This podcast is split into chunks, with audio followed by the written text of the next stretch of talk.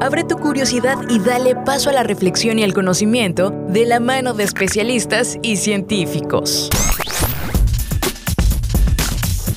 Bienvenidos al espacio de la divulgación, la tecnología y la innovación. UJAT Conciencia en Radio UJAT. Iniciamos.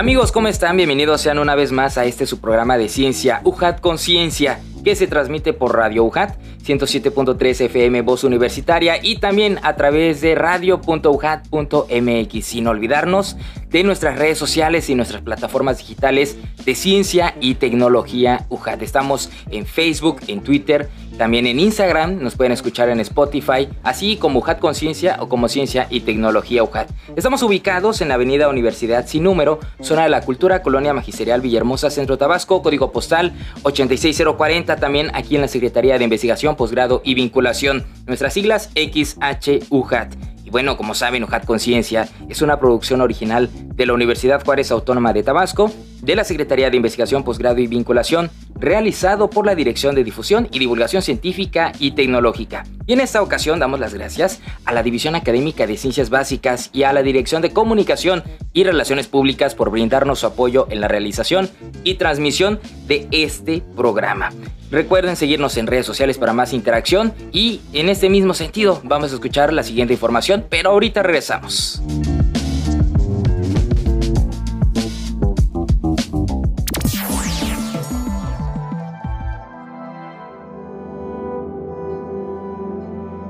Los malos tiempos tienen valor científico. Estas son las ocasiones que un buen aprendiz no se perdería.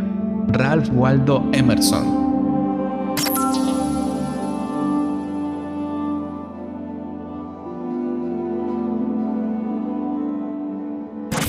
contenidos en redes sociales. Búscanos en Facebook, Twitter, Instagram y TikTok como Ciencia y Tecnología UJAT.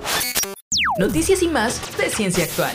Estudiante de la UNAM creó un sistema para estudiar las estrellas.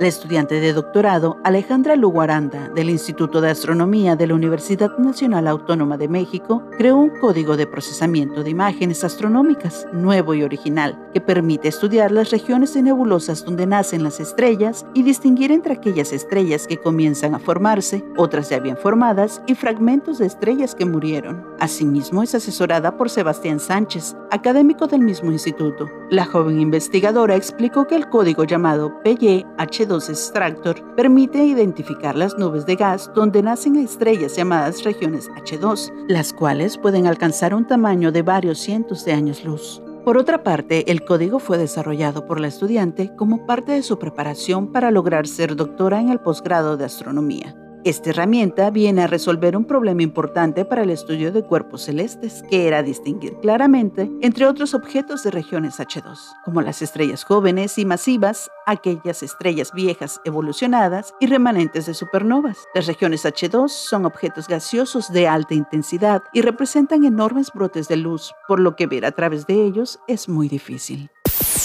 Estudiantes de la Universidad Panamericana desarrollaron sistema de atención virtual para adultos mayores. Esta innovación universitaria mexicana fue concebida por las jóvenes Sara Mosqueda, Isabel Aguirre y Guevani López, quienes estudiaban en el campus Ciudad de México de la Universidad Panamericana. Ellas fueron galardonadas como finalistas del premio James Dyson Award México, creado hace cinco años para identificar y apoyar innovaciones mexicanas que tengan alto potencial de beneficio social.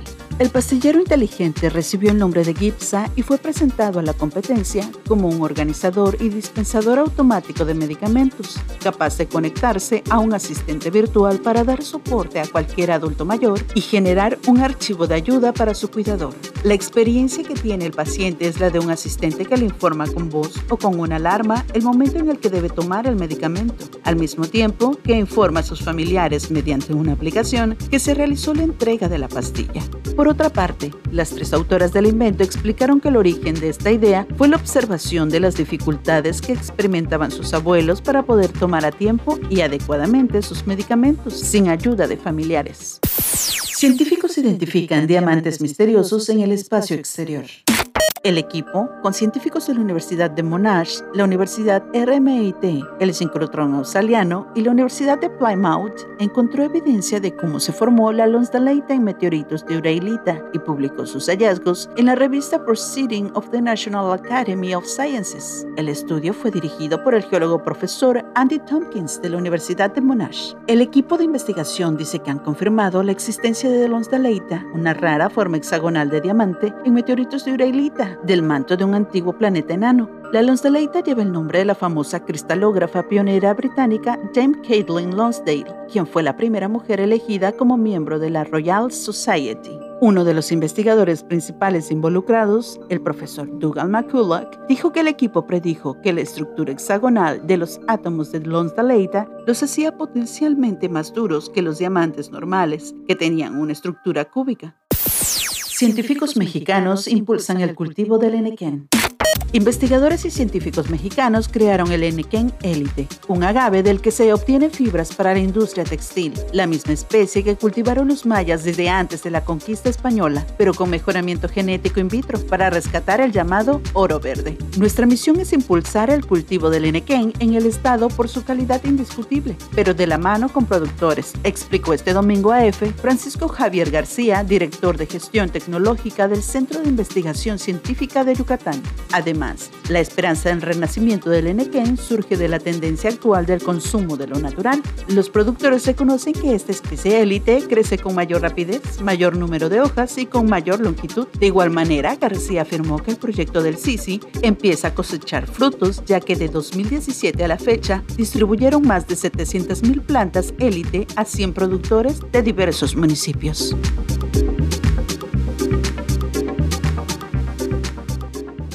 Y bueno amigos, estamos iniciando en el mundo de la divulgación científica, claro, en UJAT Conciencia. Mi nombre es Adrián de Dios y ahora sí les presento a nuestros invitados de lujo de esta ocasión, quienes son profesores investigadores de la División Académica de Ciencias Básicas. Le damos la bienvenida a la, a la doctora, quien ya es parte de los programas de la familia de UJAT Conciencia, la doctora María Teresa Flores Dorantes, profesora investigadora de la DACB. Doctora, qué gusto que nos acompañe nuevamente.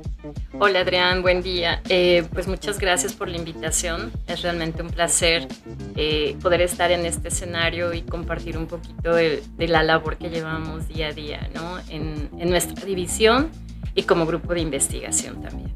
Muchísimas gracias, doctora. Es un gusto que nos pueda acompañar y por supuesto también nos acompaña el maestro en ciencias, Juan José de la Cruz López. Maestro, qué gusto que nos acompañe. Bienvenido. ¿Qué tal? Buen día y pues también agradezco la, invitación y por aquí estamos. Gracias, gracias. Pues bueno, ya se está sumando también a la familia y eso también estamos haciendo más grande la familia. y eh, pues me permito presentarles a nuestros invitados que tienen una gran trayectoria en las ciencias. Iniciamos con la trayectoria de la doctora Flores, quien es químico farmacéutico biólogo por la Universidad Veracruzana. Posteriormente se integró como química analista y programadora en una empresa farmacéutica transnacional y más adelante obtuvo el grado de doctorado con mención honorífica en ciencias biomédicas por la UNAM.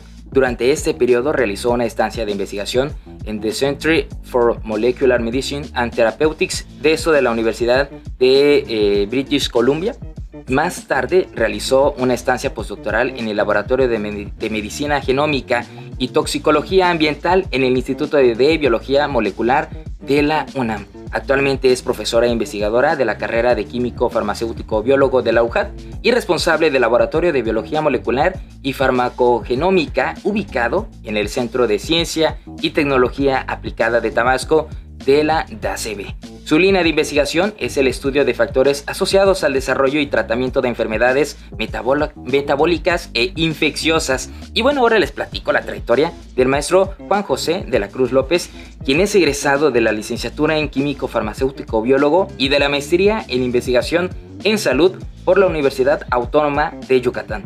Se desempeñó del 2011 al 2013 como químico clínico en el Laboratorio de Análisis Clínicos del Hospital Regional de Alta Especialidad de la Península de Yucatán,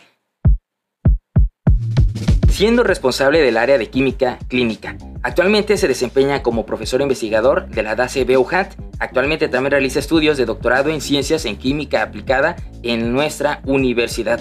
También pertenece al grupo de investigación de biología molecular y farmacogenómica de enfermedades metabólicas e infecciosas y es miembro del Sistema Estatal de Investigadores del Consejo de Ciencia y Tecnología del Estado de Tabasco. Asimismo, su área de investigación actual es el estudio de alteraciones del metabolismo de lípidos y variaciones genéticas asociadas a la infección por dengue. Pues es muy importante conocerlos y además nos, eh, también nos da un vistazo a lo que vamos a conocer durante este programa porque es muy interesante de lo que vamos a platicar. Implementación de los servicios de atención farmacéutica en los sistemas de salud de la Chontalpa de su proyecto, inclusión del servicio farmacoterapéutico para población vulnerable de COVID-19 en un centro de atención primaria de la Secretaría de Salud de la Chontalpa. Así que vamos a escuchar esta pequeña cápsula de introducción y ahorita regresamos amigos, no se desconecten.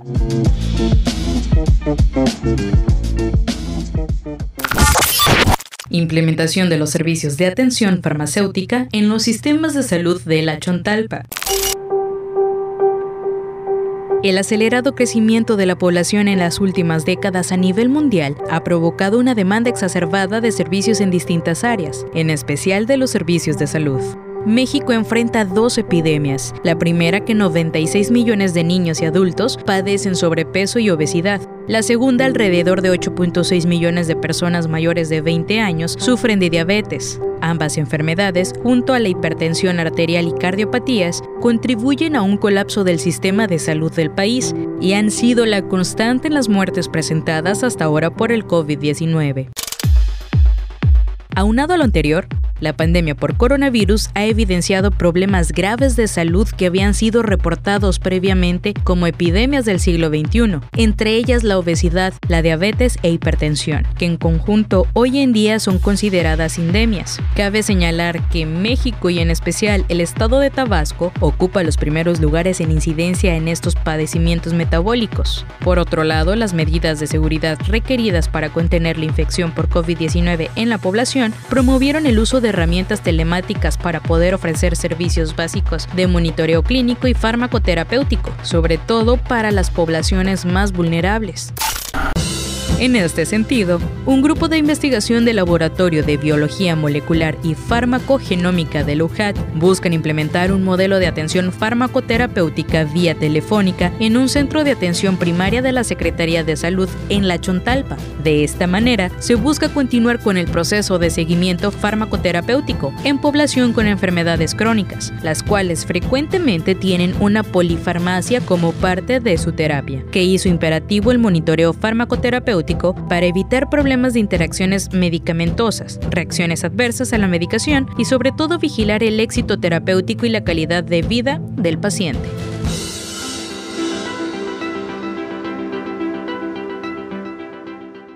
Efemérides científicas. El 21 de septiembre es el Día Internacional de la Paz. La Asamblea General ha declarado esta fecha como el día dedicado al fortalecimiento de los ideales de paz a través de la observación de 24 horas de no violencia y alto el fuego.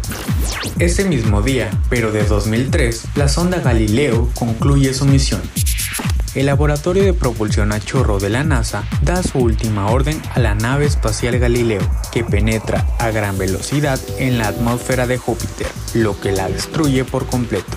Esta sonda fue la primera en estudiar a fondo los satélites jovianos y en descubrir una luna natural de un asteroide.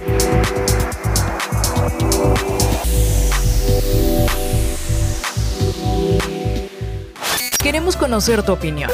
Escríbenos qué tema te gustaría abordar en nuestros contenidos a través de redes sociales. Nos encuentras como UJAT Conciencia o como Ciencia y Tecnología UJAT.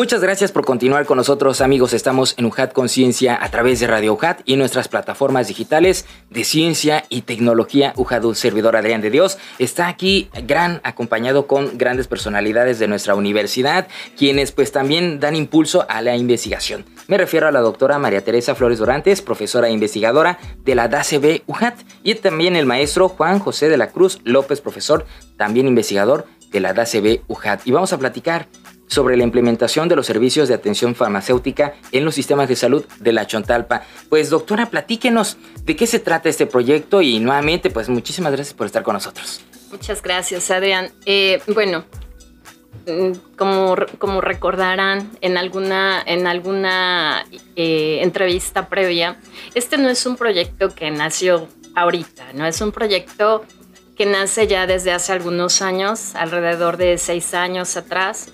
Eh, necesitábamos conocer de manera inicial las condiciones de la población tabasqueña a nivel de sistemas de salud y sobre todo en esta parte de la, farmacoterapia, conocer eh, la salud metabólica de la misma. Empezamos en una comunidad, tenemos un acercamiento y nos damos cuenta de las necesidades, ¿no? Y vemos que esta parte, bueno, ya lo sabíamos, está bastante ventilado, que en México los servicios de atención farmacéutica no son tan eh, explotados, utilizados, eh, incluso conocidos, ¿no? Hay, hay, lugares donde de plano no, no se ubica al farmacéutico ni se le da el papel que corresponde. No han sido desplazados por algunas otras profesiones, sin embargo, eh, en otros países está bastante marcado el papel del farmacéutico como parte del sistema de salud, ¿no? Como parte de estos integrantes. Y pues ahorita la pandemia nos hizo resaltar este, este, papel porque se encarga de detalles que a veces en el diario, a ver, por ejemplo, del médico sobrepasa. O es tanta la carga del médico de manera frecuente que descuida esa parte del medicamento. ¿Qué es lo que hacemos como farmacéuticos? Pues velar por la seguridad del paciente al momento en el que está tomando un tratamiento, que sea inocuo. Eh, velar que no haya interacciones entre medicamentos. Velar que no haya reacciones adversas, ¿no? ¿Qué es lo que vemos cuando vamos a la comunidad? Que teníamos un problema muy marcado de, enfermedades metabólicas, que había mucha eh, mala información con respecto a su terapia y nace esta necesidad de empezar con un proyecto que es parte del proyecto de doctorado del maestro Pascual Pedraza, que era implementar los servicios de atención farmacéutica en un sistema de salud. Eh, quisiéramos abarcar todo, pero no podemos, entonces somos profesores de, tiempo completo, entonces también tenemos carga académica y aparte hacemos investigación.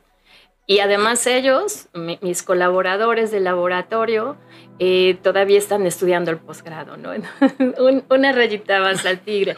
Sin embargo, eh, ante la necesidad pues empezamos a, trabajar. Siempre hemos tenido una excelente comunicación con Secretaría de Salud y nos han abierto las puertas, ¿no? E, eso nunca lo vamos a, dejar de, compartir porque ha sido una experiencia muy, muy agradable para nosotros, porque es el escenario, la materia prima, ¿no?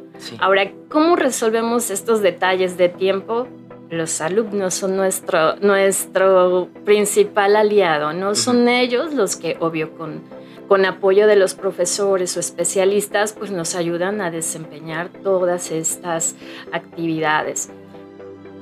¿Qué pasa con, con un paciente? Eh, no nada más es el seguimiento farmacoterapéutico, porque hay muchos factores que pueden estar alterando este tipo de, eh, problemas de los que hablaba anteriormente, ¿no? Entonces hay que monitorear la parte bioquímica, que es la parte clínica, los análisis clínicos, eh, hay que monitorear otras tantas aspectos del paciente y hemos tenido la fortuna de encajar, al menos somos cuatro profesores en el grupo de investigación, entre ellos el maestro Juan José, el maestro Pascual Pedraza, el maestro Daniel, y hemos, hemos juntado o hecho clic con todas nuestras especialidades y le hemos podido ofrecer o implementar este tipo de proyectos. ¿no? Arrancamos en la UNEM, en la unidad de, enfermedades metabólicas, de enfermedades especializadas ¿no? de la, de la eh, Secretaría de Salud. Sí nos abren las puertas y empezamos a formar parte del grupo multidisciplinar que ya estaba establecido. excelente, sí. Entonces empezamos ahí, empezamos a, invitarlos. Realmente era algo desconocido para el paciente y decían, hay más tiempo. es que ya pasó con el médico, con la nutrióloga, con la psicóloga y, todavía con ustedes. y fue muy curioso porque poco a poco nos fuimos ganando como el lugar y al rato los, los pacientes que habían dicho que no querían, eh, empezaron a aceptar el programa porque a nadie se obliga, aunque podríamos haberlo hecho obligatorio como parte del, programa de salud, eh, nosotros siempre hemos preferido que sea por eh, decisión propia del paciente. ¿no? Y entonces empezamos ahí en un M y pues ahorita ya brincamos hasta, estamos empezando con servicios médicos, ¿no? Ah, de la UJA. Este, este mismo proyecto, adaptándolo a las condiciones, son poblaciones distintas, ¿no? ¿Cómo ha sido la intervención aquí del grupo multidisciplinario y también la participación del maestro eh, Juan, quien es parte de este equipo y que también sería interesante, ¿no? Que nos platique pues de este proyecto que como dice usted lleva seis años, pero ¿cuál ha sido ese factor de innovación a partir de, estos estudios. Adelante, maestro. ¿Qué tal? Eh, pues bueno, eh, como grupo de investigación, pues somos bastante dinámicos, podríamos decir. Pues somos cuatro profesores y pues cada uno tiene una, un, área de experiencia, digamos, diferente que hemos tratado de ir, de ir compaginando pues bueno, siempre tratando de, esta, que los proyectos de investigación tengan esta, esta faceta de ser multidisciplinario y transdisciplinario y, pues, y como el, parte del proyecto pues es incluir al, al, al, farmacéutico en los servicios de salud, pues yo creo que ha sido muy importante que también eh, pues sepamos cómo ir eh, colaborando con los demás profesionales de la salud. ¿no? Claro. Eh, creo que es importante resaltar que siempre ese servicio pues no, no viene a competir, digamos, de cierta manera con, con otros profesionales de la salud, sino venimos a aportar a incluirnos como el proyecto, el nombre del proyecto lo indique, ¿no? Incluirnos para, para que esas eh, funciones que tal vez estaban siendo realizadas por otros profesionales de salud, que propiamente no, no, no es, digamos, sus eh, competencias, pues puedan ser realizadas por ya un profesional eh, completo, digamos, en el sentido de que el farmacéutico tiene que incluir múltiples áreas de la ciencia para poder realizar este servicio. Mencionaba la doctora hace un momento, ¿no? No solamente es eh, el conocimiento acerca de la medicación, de los fármacos, de cómo actúan, sino también saber otras eh, disciplinas que van a, permitirnos comprender lo que pueden llegar a, realizar estos, estos, medicamentos cuando no están funcionando bien, cuando eh, pueden interaccionar. Pues bueno, múltiples áreas, ¿no? Mencionaba, por ejemplo, análisis clínicos, bioquímica clínica, inclusive un poquito de genética para poder explicarnos de repente a aquellos, aquellos pacientes que tienen un comportamiento eh, diferente a lo, a lo, deseado, a lo esperado. Y pues bueno, eso, eso nos ha permitido eh, pues ir apoyando a, la atención farmacéutica, en los servicios de, de salud, en la, en la, en eh, Secretaría de Salud principalmente, en la Prohibición 06 en la UNEM, ¿no? Es donde hemos estado realizando y llevando a cabo este, este proyecto. En la unidad de Chontalpa, ¿no? ¿Cómo es ese también acercamiento? Nos, usted nos platicaba un poquito, doctora, el acercamiento con las eh, comunidades, ¿no? Ese acercamiento también donde ha habido un cambio, este tiempo que ustedes han podido aplicar ese estudio, ¿ha habido realmente un cambio de, de mentalidad? ¿Cómo reciben este acercamiento científico de ustedes? Y bueno, ¿qué medidas también se implementarán? Ok. Eh, afortunadamente, eh, hemos tenido siempre el apoyo de la, institución en ese aspecto. Ah, cuando empezamos, que fue un proyecto de PFI, eh, nos acercamos al director en ese momento de, la Secretaría de, de Investigación y Posgrado y nos dio una carta ¿no? de presentación y eso fue con lo que llegamos al, consultorio médico. Afortunadamente dimos con una persona que tenía esta apertura, ¿no? Entonces cuando le platicamos, Eh, hay algo que, que, sí hemos tratado de hacer y es ahí donde, por ejemplo, Juan José tiene una parte muy importante dentro de este trabajo que, que realizamos y es que tratamos de devolverle al paciente lo más que podamos. Y no porque vamos a tomar tu información, obvio esto está protegido de manera, de acuerdo a los reglamentos bioéticos, ¿no? que es el principio de Helsinki, eh, sino que también lo que está en nuestras manos compartírselo. Tal vez hay información que no es adecuada compartirla, pero sí en otro escenario, sobre todo la comunicación con el médico ha sido esencial. Y hemos ido de manera gradual, como comentaba hace un momento Juan José, no tratamos de imponer, sino de proponer, mostramos resultados, eso siempre fue. Mientras estuvimos en, en la UNEM, en determinado tiempo acordamos que hacíamos reuniones con todos los profesionales que trabajan allí, todo el personal de allí, y presentábamos nuestros hallazgos, lo que habíamos encontrado, con en todos los distintos espacios donde hemos estado. Y eso ha dado mucha apertura. En el caso de la comunidad, eh, pudimos, había un poco de recurso y les devolvíamos sus datos clínicos. Y pues era, siempre hemos tratado de que sea lo más eh, completo posible o que les dé un panorama, se le da a su médico, se le da al paciente y se queda una parte en resguardo nuestro, ¿no?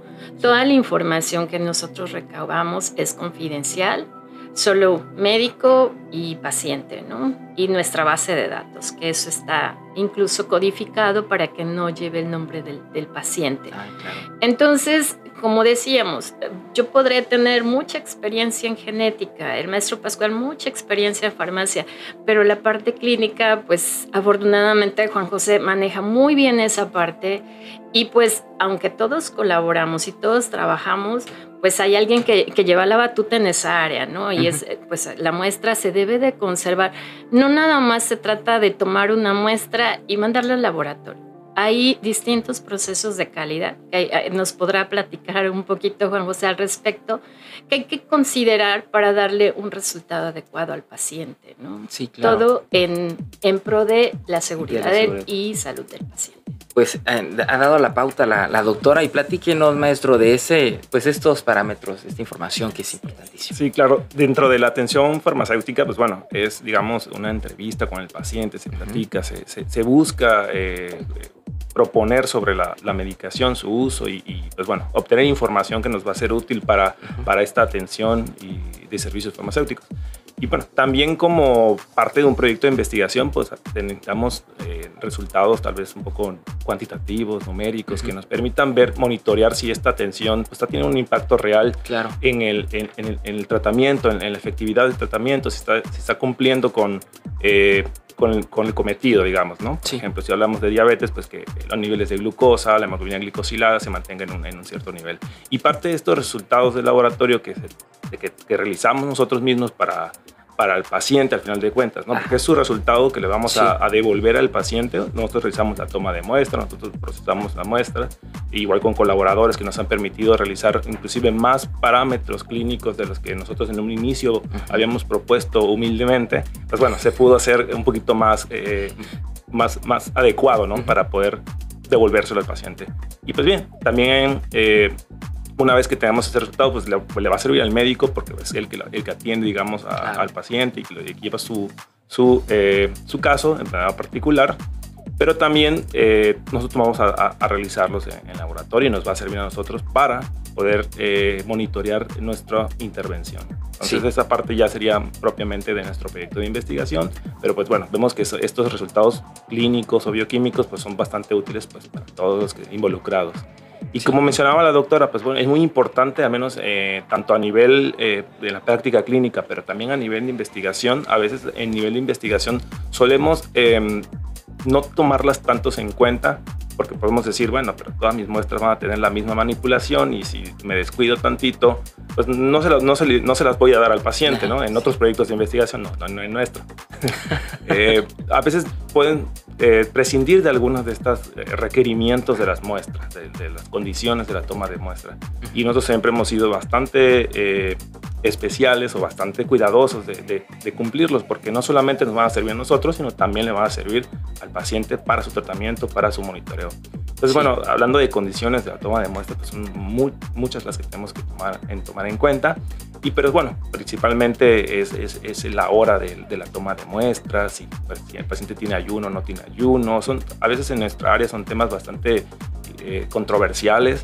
Pero bueno, la mayoría de, de, las, de, las, de las tomas de muestras requieren ayuno porque sabemos que eh, a veces los lípidos de las grasas aunque a un parámetro clínico no se modifique por la dieta, pero sí el, consumo de grasas puede intervenir a la hora de hacer una medición. Entonces eso es muy importante que lo tengamos en cuenta. Y que también nosotros como, como pacientes, ¿no? Seamos conscientes de esta misma situación. Y con esto nos vamos a una pequeña pausa, pero ahorita regresamos con más información, amigos. Estamos en este mundo. Dibujad conciencia. Mira más contenidos en redes sociales. Búscanos en Facebook, Twitter, Instagram y TikTok como Ciencia y Tecnología UJAT. Y bueno amigos, no por último o menos importante, nos acompaña el doctor Eddie Arquímedes Alcocer. Doctor, qué gusto que nos acompañe. Muchas gracias. Pues como les decía, es coordinador de los posgrados de la DACITI y antes de que entráramos, son cuatro los que tienen en esta división, ¿verdad? Así es, son cuatro y estamos trabajando por más para que todos tengan continuidad en, su preparación. Afortunadamente los cuatro programas que tenemos están incorporados al Sistema Nacional de Posgrados. En cualquiera que el estudiante aspire, esto, eh, puede obtener una beca. Con así todos están, tienen este respaldo. Eso nos garantiza que nuestros posgrados están con una alta calidad, una competitividad y sobre todo tenemos orientados a la, investigación y tenemos eh, de orientación también profesional. Eh, les, recalco los cuatro posgrados que, tenemos. Eh, ya vimos aquí el doctorado en ciencias de la computación, tenemos la maestría en ciencias de la computación. Esta, pues, igual está orientada a la investigación. Este, tenemos la, la maestría en tecnologías para el aprendizaje y el conocimiento de orientación profesional y la maestría en Administración de Tecnologías de la Información, igual de orientación profesional. ¿Cuál es la diferencia? Bueno, el, el, objeto de estudio que, para el cual están orientados, mientras las de orientación eh, de investigación, claro. Eh, se basan en, crear eh, perfiles que solucionen problemas, que, creen el conocimiento, las profesionalizantes están orientadas a ya perfeccionalizar un objeto de estudio. Es decir, ya este, aplicarlo, detonarlo.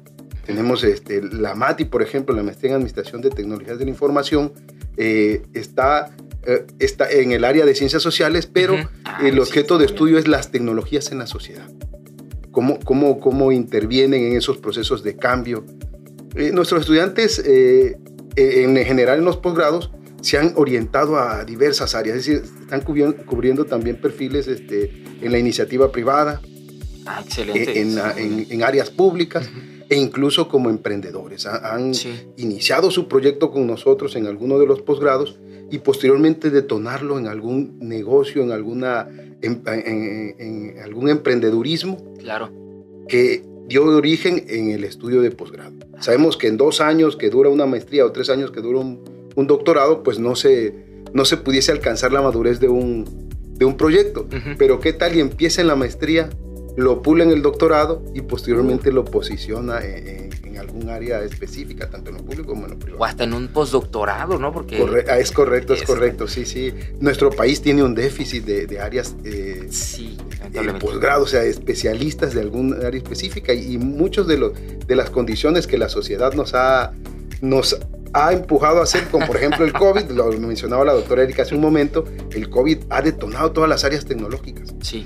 No hay ninguna disciplina en la actualidad que no requiera del impacto tecnológico. Entonces, no importa el perfil que tienes de la carrera profesional, si tu interés son las tecnologías, los puedes también desarrollar y detonar en alguna idea de negocios, en, alguna, en algún proyecto de la, de la iniciativa privada, de lo público. Hoy por hoy el gobierno federal tiene 13 proyectos o megaproyectos estratégicos en los cuales el estudiante puede orientar su, capacidad técnica eh, y, desarrollarse profesionalmente. Y además es, es, importante e indispensable contar con conocimientos porque pensamos que al estar viendo contenidos en redes ya sabemos las cosas, ¿no? Realmente un posgrado nos ayuda muchísimo a entrar en el ambiente laboral, ¿no? Por supuesto, y fíjate que comentas eso, sí, muchos, muchas de las cosas ya las tenemos este, difundidas en, nuestros... Tutoriales, este, youtubers, influencers, ¿no? Que están haciendo. Pero nada como entender el origen de eso el origen, la forma, todo lo que interviene, las variables. El doctor hace un momento comentaba todo lo que ellos almacenan y lo que relacionan en el doctorado en ciencias.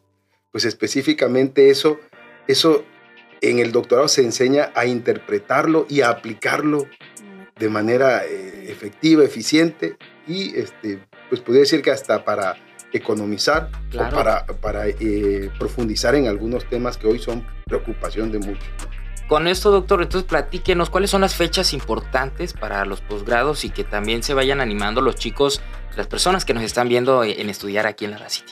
Claro, claro. Eh, actualmente por estrategia tenemos dos, dos, convocatorias al año. En la primera etapa del año abren en febrero la, en febrero, eh, febrero marzo para los posgrados de la, eh, la maestría en, en, ciencias de la computación y la maestría en tecnologías para el, para, el aprendizaje. Para la eh, ah. maestría en tecnologías para el, eh, perdón, maestría en administración de tecnologías de la información. La MADI. La MATI, así es. MATI, MATI. Es que sí, lo, lo, manejamos más así porque para así es para no extendernos en el término. Y en el segundo periodo del año que abre ahorita en septiembre, tenemos el doctorado en ciencias de la computación y la maestría en tecnologías para el aprendizaje y el conocimiento, la MATAC. O sea, las dos que son de investigación en septiembre, ¿no? Básicamente. Y las que son profesionalizantes. No, no. Al, contrario, abrimos eh, precisamente la maestría en ciencias consecutivo al doctorado en ciencias, para que así haya ah, oportunidad de que quienes egresan de la maestría en ciencias puedan incorporarse al doctorado en ciencias. Ah, pues y excelente este, la maestría en, en administración pues eh, para que no le compita con su, con su similar de tecnologías para el aprendizaje, pero finalmente es diversificar la matrícula, que todo el periodo se vuelva, este, que toda la convocatoria tenga cobertura para todos los perfiles. Estamos en planeación de, de rutas nuevas de aprendizaje, eh, como por ejemplo para la maestría en tecnologías para el aprendizaje, tanto en la parte de licenciatura como en, un posgrado subsecuente. Lo mismo para la maestría en administración de tecnología de la información. Estamos creando un doctorado en gestión porque ya en la división tenemos una, una, una licenciatura que es afín a este posgrado específicamente. Interesante, doctor. Pues ahí está. Radio escuchas, amigos televidentes que nos están escuchando, viendo donde sea. Muchísimas gracias por quedarse, que se interesen nuevamente invítenos, ¿no? Para que seamos parte de la Claro que sí, este, pues estamos eh, eh, ubicados en, la, en el campus Chontalpa de Cunduacán, Tabasco. Eh, tenemos redes sociales, Da City, tenemos la página, por supuesto, institucional, www.ucat.mx, diagonal Da City, y a través de, de pues, los, los, nuestros medios de comunicación institucional. Excelente, doctor. Pues muchísimas gracias por la información. Les recuerdo el nombre del doctor Eddie Arquímedes Alcocer quien es coordinador de posgrados de la City. Muchísimas gracias. Y también muchísimas gracias a los doctores que nos acompañaron. Gracias y continuamos con más. Esto es UJAT Conciencia, amigos, a través de Ciencia y Tecnología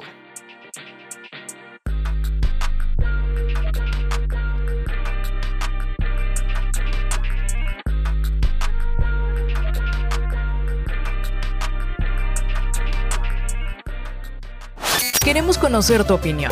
Escríbenos qué tema te gustaría abordar en nuestros contenidos a través de redes sociales. Nos encuentras como UJAT Conciencia o como Ciencia y Tecnología UJAT.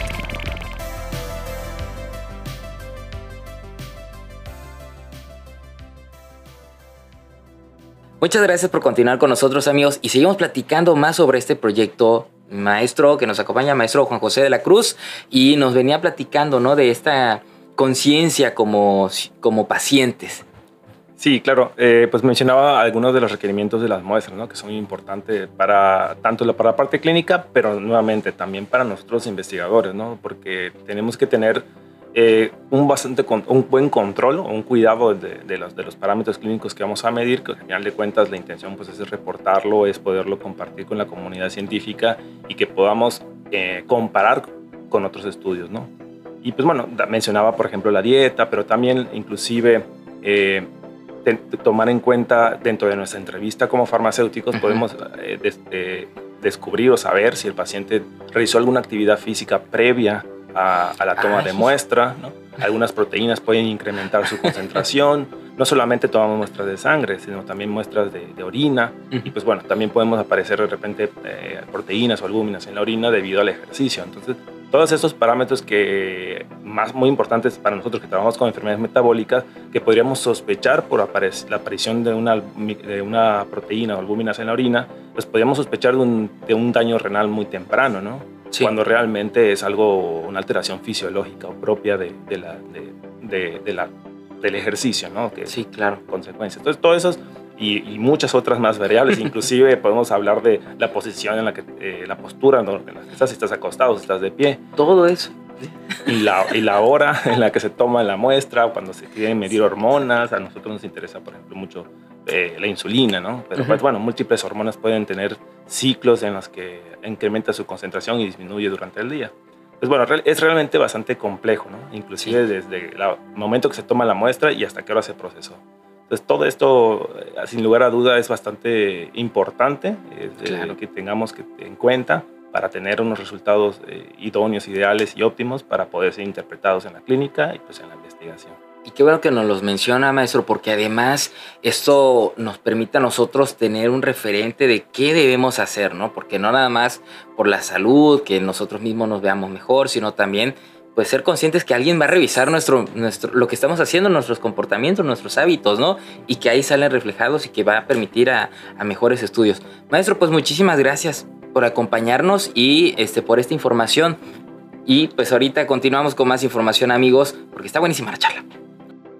Efemérides científicas. El 23 de septiembre es el Día Internacional de las Lenguas de Señas. Este día es una oportunidad única para apoyar y proteger la identidad lingüística y de la diversidad cultural de todas las personas sordas y otros usuarios de la lengua de signos. Este mismo día, pero de 2008, se realiza el lanzamiento inicial del sistema operativo Android para teléfonos inteligentes. Apple Pie es la primera versión Android 1.0, debutó oficialmente en solo un smartphone, el HTC Dream. El HTC Dream con su OS Android se estrenó con críticas variadas. Su diseño se consideró sólido y robusto, al contrastar con el del iPhone, debido a sus numerosos botones de navegación, en comparación con un solo botón de inicio del iPhone. El 25 de septiembre de 1906 se demostró el telequino. Leonardo Torres Quevedo demostró con éxito el invento del telequino en el puerto de Bilbao, controlando un bote desde la orilla, considerándose como el nacimiento del control remoto y el mando a distancia.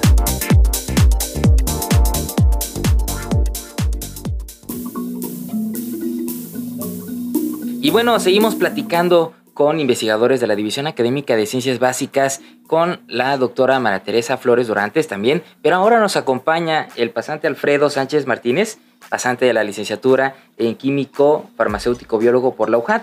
Bienvenido, ¿cómo estás? Hola, mucho gusto, me encuentro muy bien, gracias por la invitación. Ándale hasta acá, ¿no? porque ya, saben, ahí estamos haciendo.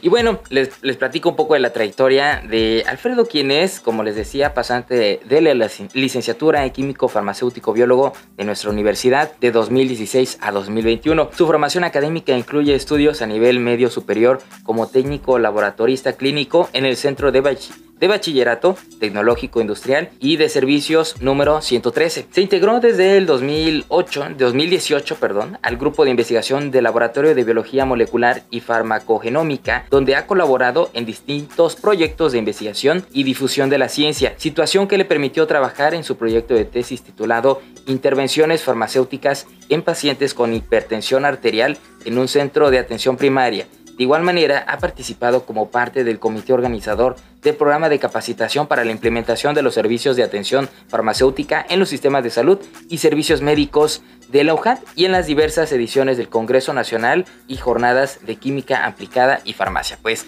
ha sido también parte de, sus ayudantes, doctora, y pues eh, en ese sentido platicábamos de este proyecto, de esta implementación es interesante y también relevante que nos platique la fuente de financiamiento y el periodo de realización. Ok, eh, bueno, eh, tuvimos la fortuna que a pesar de estar en pandemia, pues no hemos dejado de, trabajar y colaborar. La comunicación nos ha apoyado mucho, ¿no?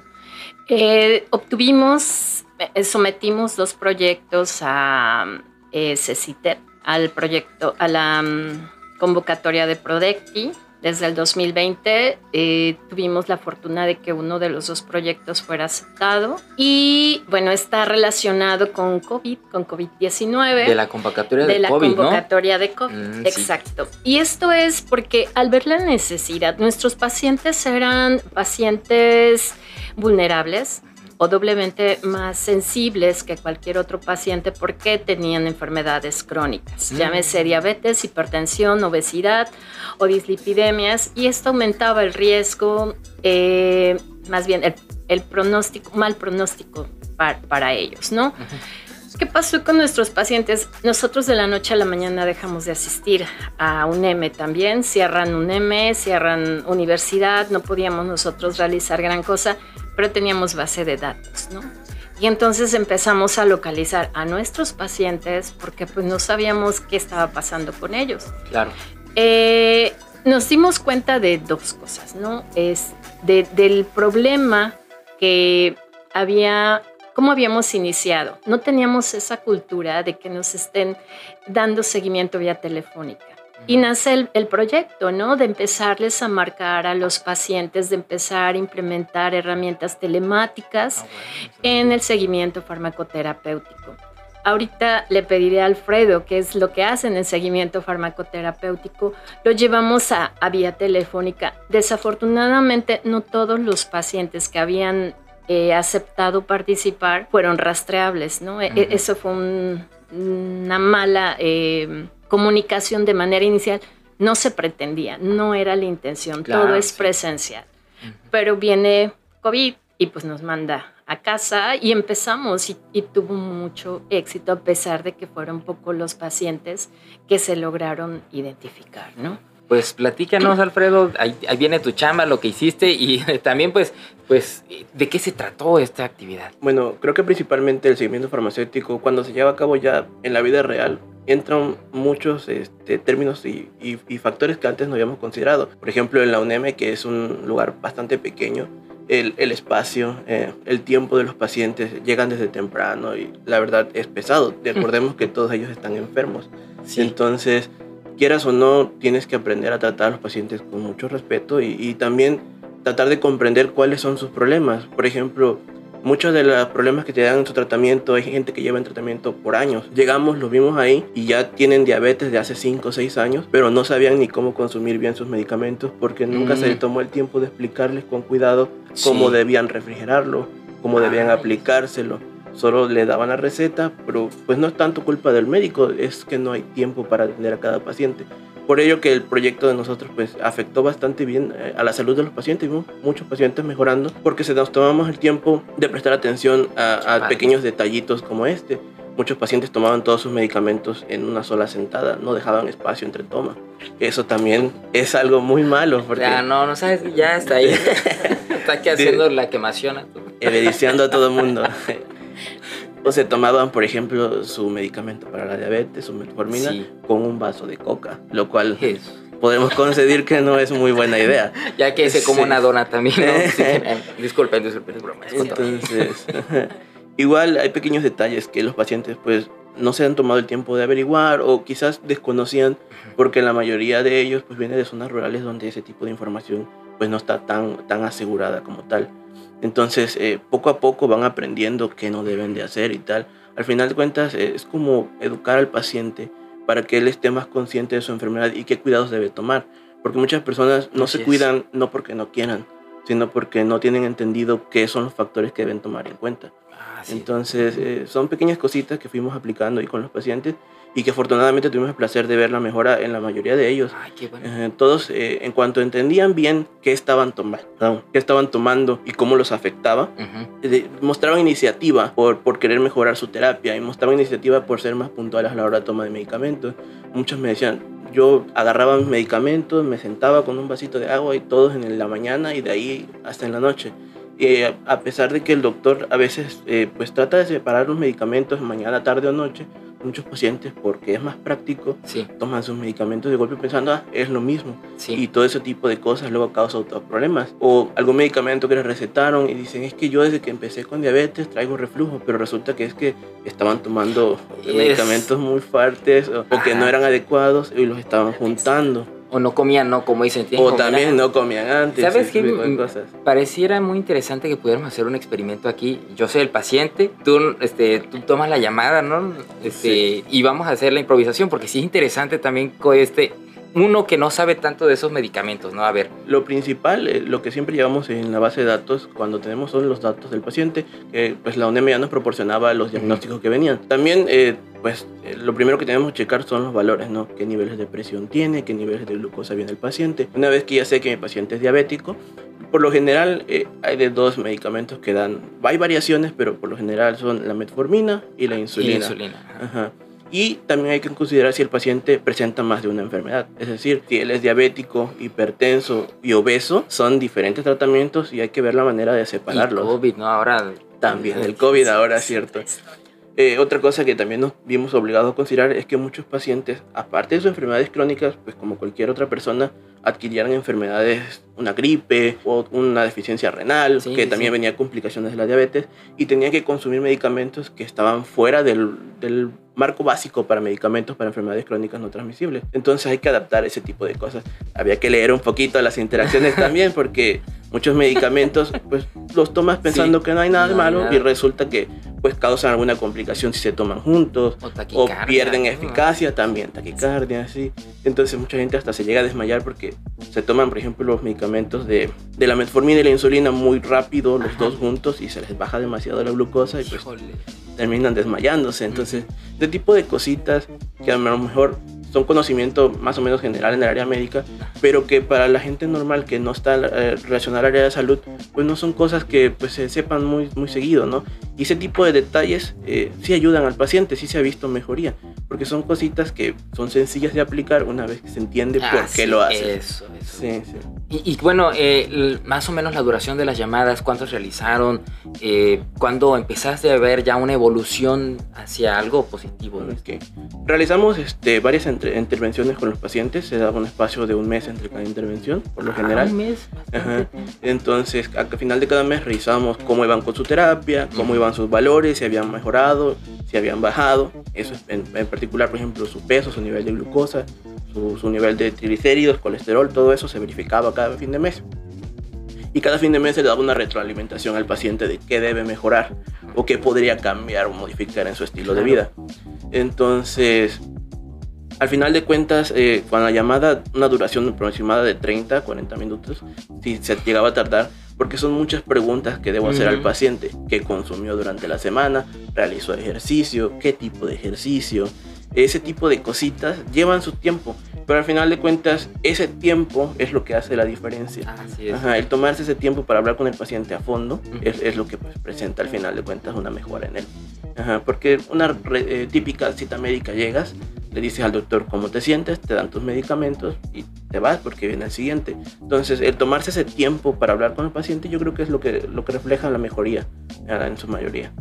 Padrísimo y también es loable reconocer esta labor, como dices, de tomarse el tiempo de escuchar al, al paciente, ¿no? Y, y a veces no, por como diversas actividades que tiene, no, no se logra. Y bueno, ¿qué, qué satisfacción, qué consideras que puedes mejorar en ese proyecto también? Es importante que nos puedas mencionar. ¿Qué se pudiera mejorar? que se pudiera mejorar. Eh, de hecho, eh, creo que hasta ahora, por nuestra parte, está todo más o menos bien. Eh, No, no falta un poquito de aquí y allá, pero con eh, ingenuidad lo vamos mejorando poco a poco. ¿El siguiente paso cuál sería? Bueno, creo yo que esto sería ya llevarlo a otro nivel. Eh, ahorita lo estamos llevando a una pequeña instalación en, en Cunduacán. O sea, ahora llevarlo a los servicios médicos creo que es el siguiente paso que estamos dando ahorita. Eh, llevarlo a una mayor población y ver cómo reacciona. Porque creo que si se llega a ver otra vez mejoría en los pacientes, pues sería bueno llevarlo ya a nivel nacional, por ejemplo, ¿no? Ya es, estamos yendo a otros niveles, claro, pero si vemos que esto funciona, ¿por qué no implementarlo? Sí, Ajá. claro. Pues ha sido de verdad un gran, gran gustazo tenerlos aquí nuevamente, doctora. Pues Muchas siempre gracias. su casa, el programa. Y Gracias, pues, eh, mi estimado Alfredo, pues también muchísimas gracias por acompañarnos. Un breve mensaje, algo muy puntual.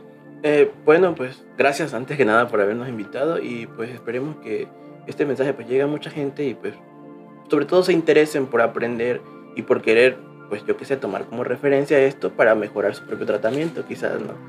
Mucha gente sufre de enfermedades de, crónicas no transmisibles, de hecho México está en los primeros lugares en obesidad, por ejemplo. Mm. y este es bueno, eso, es, bueno también a veces no somos sinceros, la verdad. Eh, es, ese tipo de, de, información creo que es muy útil para personas que dicen, quizás no he mejorado porque no he hecho estos ajustes. Entonces, ojalá llegue a muchas personas para que puedan cambiar esos pequeños aspectos de su vida y pues mejorar, que es lo que buscamos, ¿no? Mejorar en los pacientes. Y que más estudiantes también se vayan motivando, así como tú, Alfredo, ojalá ya lo amarraron con la maestría y el doctorado también. Listo, ¿no? Y no sale. Pues muchísimas gracias. También por ahí está el maestro este, Juan José, que también fue parte de esta entrevista. Muchísimas gracias, maestro. Y pues muchísimas gracias a todos, auditorio. Les recuerdo el nombre de nuestros invitados, la doctora María Teresa Flores Dorantes, eh, también el maestro en ciencias Juan José de la Cruz López y también Alfredo Sánchez Martínez, todos ellos investigadores de nuestra universidad de la División Académica de Ciencias Básicas y platicamos sobre implementación de los servicios de atención farmacéutica en, la, en los sistemas de salud de la Chontalpa. Por supuesto agradecemos a la DACB y a la Dirección de Comunicación y Relaciones Públicas por brindarnos su apoyo en la realización y transmisión de este programa y de parte del equipo de producción de la Universidad Juárez Autónoma de Tabasco a través de la Secretaría de Investigación, Posgrado y Vinculación y la Dirección de Difusión y Divulgación Científica y Tecnológica. Les agradecemos a todos ustedes por permitirnos compartir este conocimiento científico. Compartan también para que más personas seamos conscientes de nuestra responsabilidad como pacientes. Soy Adrián de Dios y recuerden, legado UJAT, estudia en la duda, acción en la fe. Esto fue una producción de la Secretaría de Investigación, Posgrado y Vinculación, con la Dirección de Comunicación y Relaciones Públicas y Radio UJAT de la Universidad Juárez Autónoma de Tabasco. Los esperamos en la siguiente emisión de UJAT Conciencia.